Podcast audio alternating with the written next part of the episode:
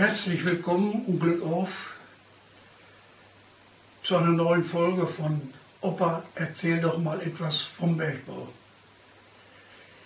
Diesmal geht es um die Schachtanlage Westerhold, wie ihr sicherlich im Vorspann schon erkennen konntet. Und dazu habe ich einen Zeitzeugen eingeladen, meinen Freund Peter Allekotte. Er wird von einem amüsanten Ereignis auf dieser Zeche berichten. Glück auf zusammen. Mein Name ist Peter Allekotte. Ich möchte euch mal eine schöne, vielleicht, wenn ihr das auch so empfindet, lustige Geschichte aus meinem äh, 32-jährigen Bergmannsleben erzählen.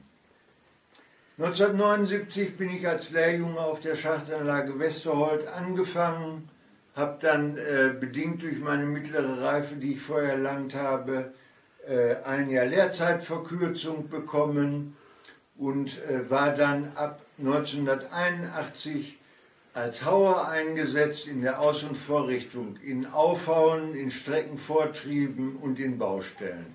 Auch in Großräumen habe ich gearbeitet und hatte dann 1984 die Möglichkeit, als Bohrmeister mich ausbilden zu lassen und war dann von 1984 bis 1989 Bohrmeister für Exploration auf dem Bergwerk Westerhold und habe äh, mitgeholfen durch meine Kernbohrungen, aber auch durch Großbohrlöcher und andere Bohr, äh, Spezialbohrungen äh, das Kartenwerk und die Geologie der Zeche darzustellen.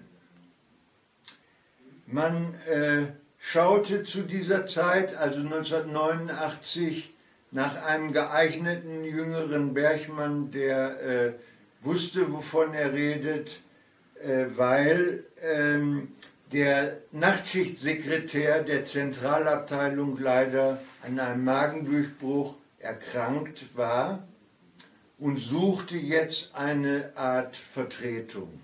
Die Wahl fiel auf mich. Warum auch immer, die Werksdirektion hatte ihre Spione ausgeschickt, die Wahl fiel auf mich. Ja, äh, ich hörte mir jetzt diesen Vorschlag dort von den Vorgesetzten an und willigte ein und wurde durch einen ganz erfahrenen älteren äh, Fahrsteiger dort als Nachtschichtsekretär eingearbeitet. Äh, ich stellte schon von Anfang an fest, keine einfache Aufgabe, aber eine sehr interessante Aufgabe. Vor allen Dingen Langeweile kam nachts überhaupt nicht auf, denn äh, ich hatte 54 Betriebspunkte zu überwachen am Telefon, beziehungsweise die Rapporte von diesen 54 Betriebspunkten äh, musste ich schriftlich festhalten, musste alle Störungen, die am Vortag dort äh, vorkamen, dokumentieren und äh, das Schlimmste eigentlich, was heißt schlimm, äh, man wächst da rein, man musste das auch alles den äh, Vorgesetzten der Werksdirektion morgens berichten, was da nachts so abging. Man sagte auch zu dem Job, ich war dann der Dackel oder der Spion der Nachtschicht der Werksleitung. Und das ganz alleine auf breiter Flur. Jetzt kam das so, ich äh, bin da ziemlich gut klargekommen. Äh, vor allen Dingen wurde der Job auch sehr gut bezahlt, natürlich, als Einzelkämpfer dort tätig zu sein.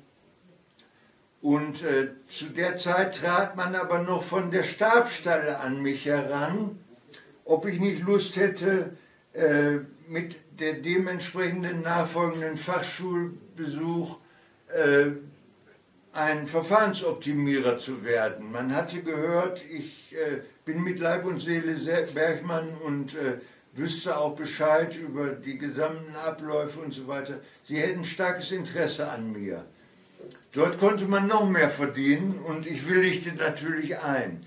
Ich äh, berichtete das meinen sehr hohen Vorgesetzten und der darauf erwiderte, ja, du musst mir natürlich einen äh, geeigneten Nachfolger bringen dann hätte ich gegen den Wechsel in die äh, Stabsstelle nichts einzuwenden. Ja, jetzt äh, streckte ich mal meine Fühler aus und die Wahl fiel auf meinen Ex-Kumpel Uwe.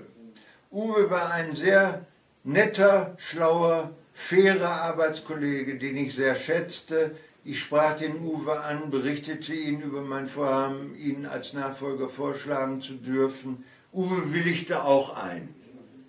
So, Uwe kam dann zwei, drei, vier Wochen auf meinen Schoß nachts und äh, sollte von mir auch eingearbeitet werden. Es klappte auch sehr gut mit dem Uwe und so weiter.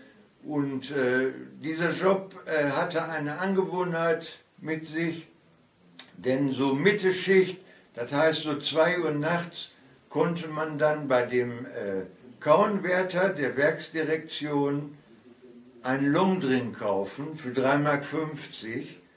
Der Longdrink bestand aus einer abgekippten, 50% abgekippten Colaflasche, die wiederum mit 50% Maria Kron aufgefüllt wurde und das Ganze für lediglich damals nur 3,50 Mark. Diese Selbstbelohnung erlaubte man sich tatsächlich jeden Tag.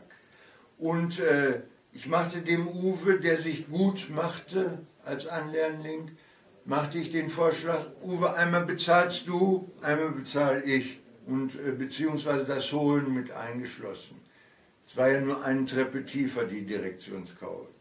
Ja, jetzt Uwe näherte sich äh, dem Zeitpunkt immer, äh, da, dass er die erste alleinige Schicht durchstehen musste.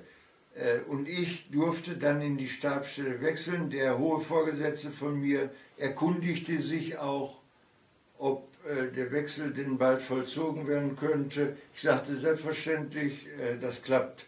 Uwe eignet sich hervorragend. Jetzt kam der Tag X. Erste Mal der Uwe alleine, ich schon den Wechsel zur Stabsstelle vollzogen, die Fachschule, meine Fachschule, mein Anfangstermin äh, stand kurz bevor, als der Uwe dann den Fehler machte und sich am ersten Tag schon, wo er alleine diesen Job durchführte, Mut antrank. Und zwar ging er nicht nur einmal runter zum Kornwärter der Direktionskau, sondern ich könnte mir vorstellen vier, fünf Mal, sodass der Mut sehr groß wurde, zum Chef alleine morgens reinzugehen. Und das äh, leider tat er volltrunken. Also das ging voll den Bach runter mit dem Uwe und äh, ich erhielt dann einen Tag später von meinem Ex-Chef den, äh, einen Anruf und er schimpfte mich derartig aus, aus, also man kann sich das gar nicht vorstellen. Was haben Sie mir denn da für einen angebracht und so? Äh, sowas kann ich nicht gebrauchen und so weiter und so weiter. Ja, ich musste mich für Uwe mitentschuldigen Uwe fiel also völlig aus. Es musste ein neuer gesucht werden. Ich kann Ihnen gar nicht mehr sagen, wer das jetzt war. Wahrscheinlich auch ein höherer, abgestufter Vorgesetzter, der den Job dann kurze Zeit weitermachen musste, bis das der Hauptsekretär der Nachtschicht wieder genesen aus dem Krankenhaus zurückkam.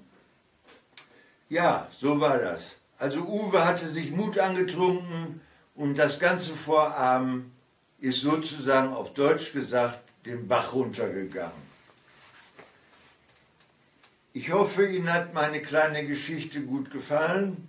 Also mir gefällt die kleine Geschichte bis heute und wird auch immer wieder gerne erzählt.